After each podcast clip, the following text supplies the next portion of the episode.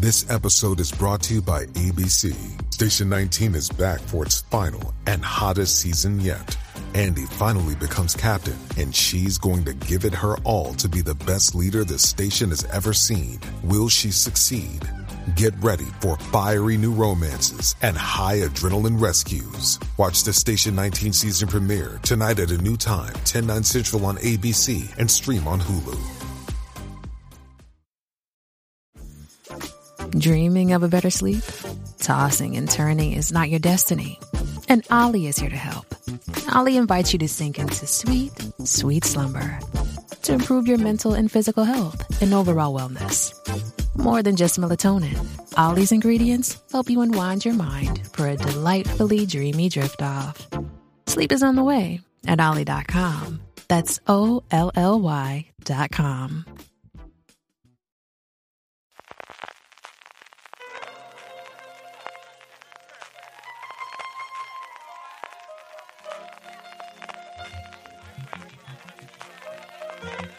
Estás escuchando Fuera de Series con CJ Navas. Bienvenidos a Streaming, el programa diario de Fuera de Series en el que un servidor CJ Navas te trae las principales noticias, trailers, estrenos y muchas cosas más del mundo de la serie de televisión edición del martes 18 de abril y arranco el programa pidiéndoos perdón porque ayer no tuvimos episodio de streaming. El fin de semana en Nostrum fue tremendamente apasionante, divertido y entretenido, pero me dejó, pues eso, absolutamente baldado. Y ayer, entre recuperarme y planificar todo lo de esta semana del festival en Altea, pues la verdad es que fue complicadísimo. Pero aquí estamos de vuelta, volveremos toda esta semana. Lo que no tendremos tampoco es fuera de series con Jorge y con Don Carlos, porque tenemos a Don Carlos viajando y volveremos ya a la normalidad la semana que viene. Antes de ir con el contenido, hablando precisamente de Series Nostrum, volvemos esta semana, volvemos a tener actividades a partir de este miércoles. Tenéis toda la información, como siempre, en seriesnostrum.com y recordaros que si no podéis desplazaros hasta Altea, podéis seguir todas las charlas, conferencias y mesas redondas a través de streaming.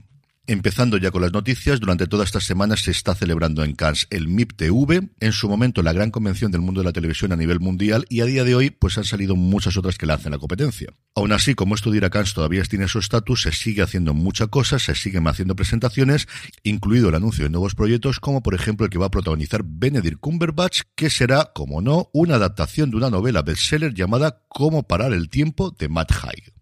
El actor interpretará a Tom Hazard, que es una persona que tiene una extraña enfermedad que hace que su envejecimiento sea mucho más lento de lo habitual.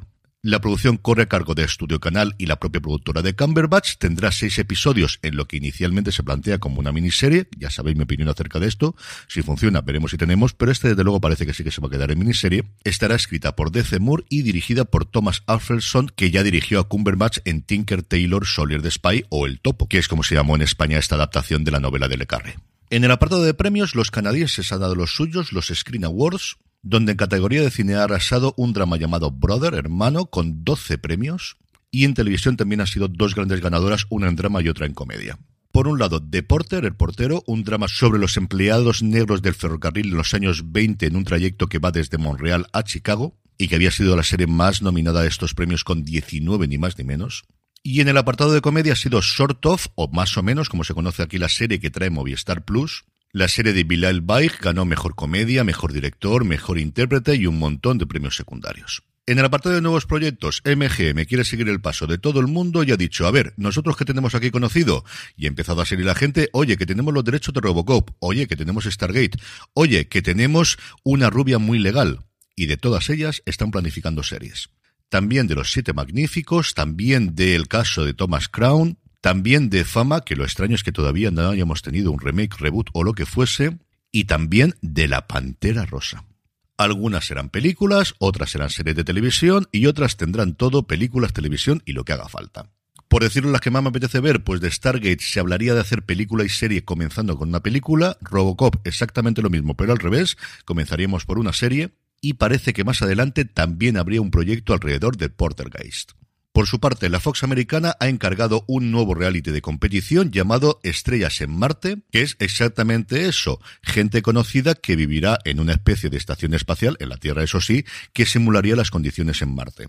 Y no es habitual que aquí hablemos de realities o de competiciones, bueno, lo hacemos sobre todo los fines de semana, que don Carlos hay que hablar de Georgina sí o sí, que si no, no es lo mismo, pero os comento hoy esta noticia porque el presentador es ni más ni menos que William Shatner, a sus 92 años de juventud. En 1931 nació el buen capitán Kirk. La serie se estrenará en Estados Unidos el próximo 5 de junio. Veremos si aquí la traen y quién la trae. En cuanto a fichajes, Netflix ha completado el reparto de la adaptación de La lección del piano, una obra de teatro de August Wilson que estará adaptada por John David Washington, el hijo de Denzel Washington, que además será productor de la misma, y estará protagonizada por Samuel L. Jackson, Ray Fisher, Daniel De Weiler, Michael Fox o Corey Hawkins, entre otros. En cuanto a fechas de estrenos, HBO Max, porque sí, se sigue llamando HBO Max, ha anunciado que el próximo 2 de mayo llega la miniserie Los Fontaneros de la Casa Blanca, la nueva producción de David Mandel, que fue el responsable de las últimas temporadas de VIP, Alex Gregory y Peter Huick, protagonizada por Woody Harrelson y Justin Theroux, tendrá cinco episodios y nos contará el caso Watergate con ese humor marca de la casa. Por su parte, Apple TV Plus ha anunciado que el 21 de julio, una vez que ya haya terminado la temporada de la NBA, llegará Stephen Curry Underrated, el documental sobre la estrella de los Warriors, cuatro veces ganador del anillo como campeón de la NBA, y no es una fecha de estreno, pero sí el anuncio de que la fecha de estreno está más cerca, Eric Krike ha anunciado en Twitter que ha acabado ya el rodaje de la cuarta temporada de The Boys con dos fotos con Jack Quaid y Erin Moriarty que llevan pues un poquito de sangre en la cara porque si no, esto no sería The Boys. El tweet, por cierto, a las 2 de la mañana. A las 2 de la mañana terminó el rodaje. En el apartado de industria, todo el mundo está pendiente hoy de la presentación de resultados de Netflix, que comentaremos ampliamente mañana.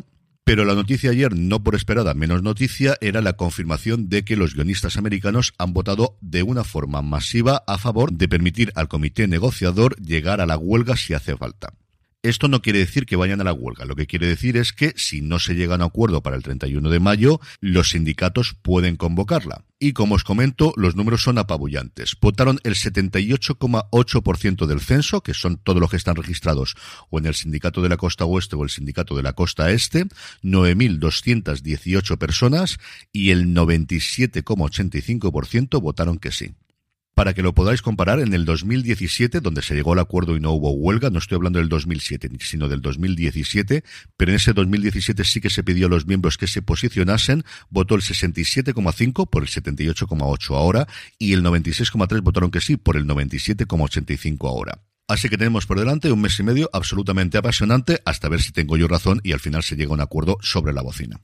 Y ojo que después de los guionistas van los directores, que tradicionalmente nunca han dado follón, pero este año su acuerdo se renueva posteriormente en junio o julio y por lo que he ido leyendo en algún medio americano están con la vista muy muy puesta de ver qué le dan a los guionistas, que ellos también quieren lo suyo. Y acabamos la noticia de industrias con Google TV que expande sus canales a más de 800 en directo, incluyendo Tubi, Plex y Haystack. En el apartado de vídeos y trailers, por fin podemos ver el de clase del 2009, esta serie con tintes de ciencia ficción esta serie de la que yo os hablé con tintes de ciencia ficción en el FBI con Brian Tari Henry y Kate Mara, que si ya tenía ganas de ver antes de conocer el tráiler, después de verlo ni os cuento qué ganas tengo de ver esta serie. Peacock nos ha mostrado el de Babkins, la serie autobiográfica de Pete Davidson, que sinceramente creo que le puede funcionar bastante bien. Después de todas las polémicas que ha tenido este hombre, creo que es un tío bastante inteligente y creo que puede haber hecho algo aquí bastante, bastante apañado. Y por último, Apple TV Plus ha mostrado el de City on Fire, Ciudad en Fuego, Ciudad en Llamas diríamos en España, la nueva serie de los creadores de Gossip Girl y de OC, Josh Schwartz y Stephanie Shabazz, protagonizada por Chase Sui, Nico Tortorella, Jemima Kirk y Wyatt Olef.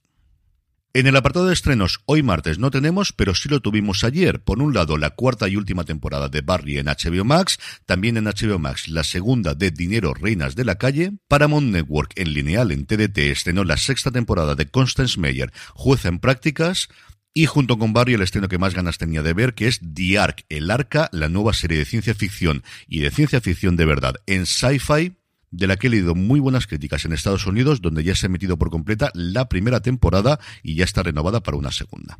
Es el turno ahora, porque no lo hicimos el fin de semana en fuera de series y tampoco lo pudimos hacer ayer que no tuve programa, de comentar nuestros Power Rankings, este listado que hacemos sobre las series más vistas por nuestra audiencia, que elaboramos a través de una pequeña encuesta que colgamos todas las semanas en fuera de series.com, pero que como siempre os digo, para que no se os pase, lo mejor es que os unáis a nuestro grupo de Telegram, telegram.m barra fuera de series, donde más de 1.600 personas diariamente hablan de series de televisión y donde además os recordamos que podéis votar en el Power Rankings, que nos podéis poner las tres series que más os han gustado de la semana anterior, que así es como hacemos el Power Rankings, y luego dejarnos cualquier tipo de comentario o pregunta que leemos siempre en fuera de series. Esta semana tenemos tres nuevas entradas. La primera de ellas en el puesto número 10, la verdad es que me ha alegrado mucho, Perry Mason. Una serie que, al igual que la primera temporada, está haciendo muy poco ruido, pero qué temporadón se está marcando la serie de HBO Max. En el 9, cayendo una posición, el último o quizá penúltimo, luego hablaremos de eso, gran éxito de Netflix, El Agente Nocturno, y también se deja un puesto para quedarse en el octavo, 1923, la serie de Sky Showtime.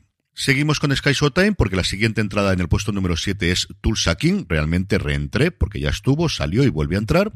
Y en el 6, la entrada más fuerte, lo que se estaba hablando del nuevo éxito de Netflix, Bronca. En el quinto y subiendo cuatro puestos con respecto a la semana anterior, la subida más fuerte de la semana, se encuentra el otro spin-off de Yellowstone, 1883, y en el 4, la serie madre Yellowstone, que se mantiene, como os digo, justo, justo al borde del podio. Los tres de arriba siguen siendo los mismos, eso sí, con cambios. Ted Lasso se deja una posición y baja al puesto número 3, posición que recupera de Mandalorian y por supuestísimo nadie puede con los Roy, que tiene pinta de que van a estar ahí durante toda la temporada, en el número 1, Succession.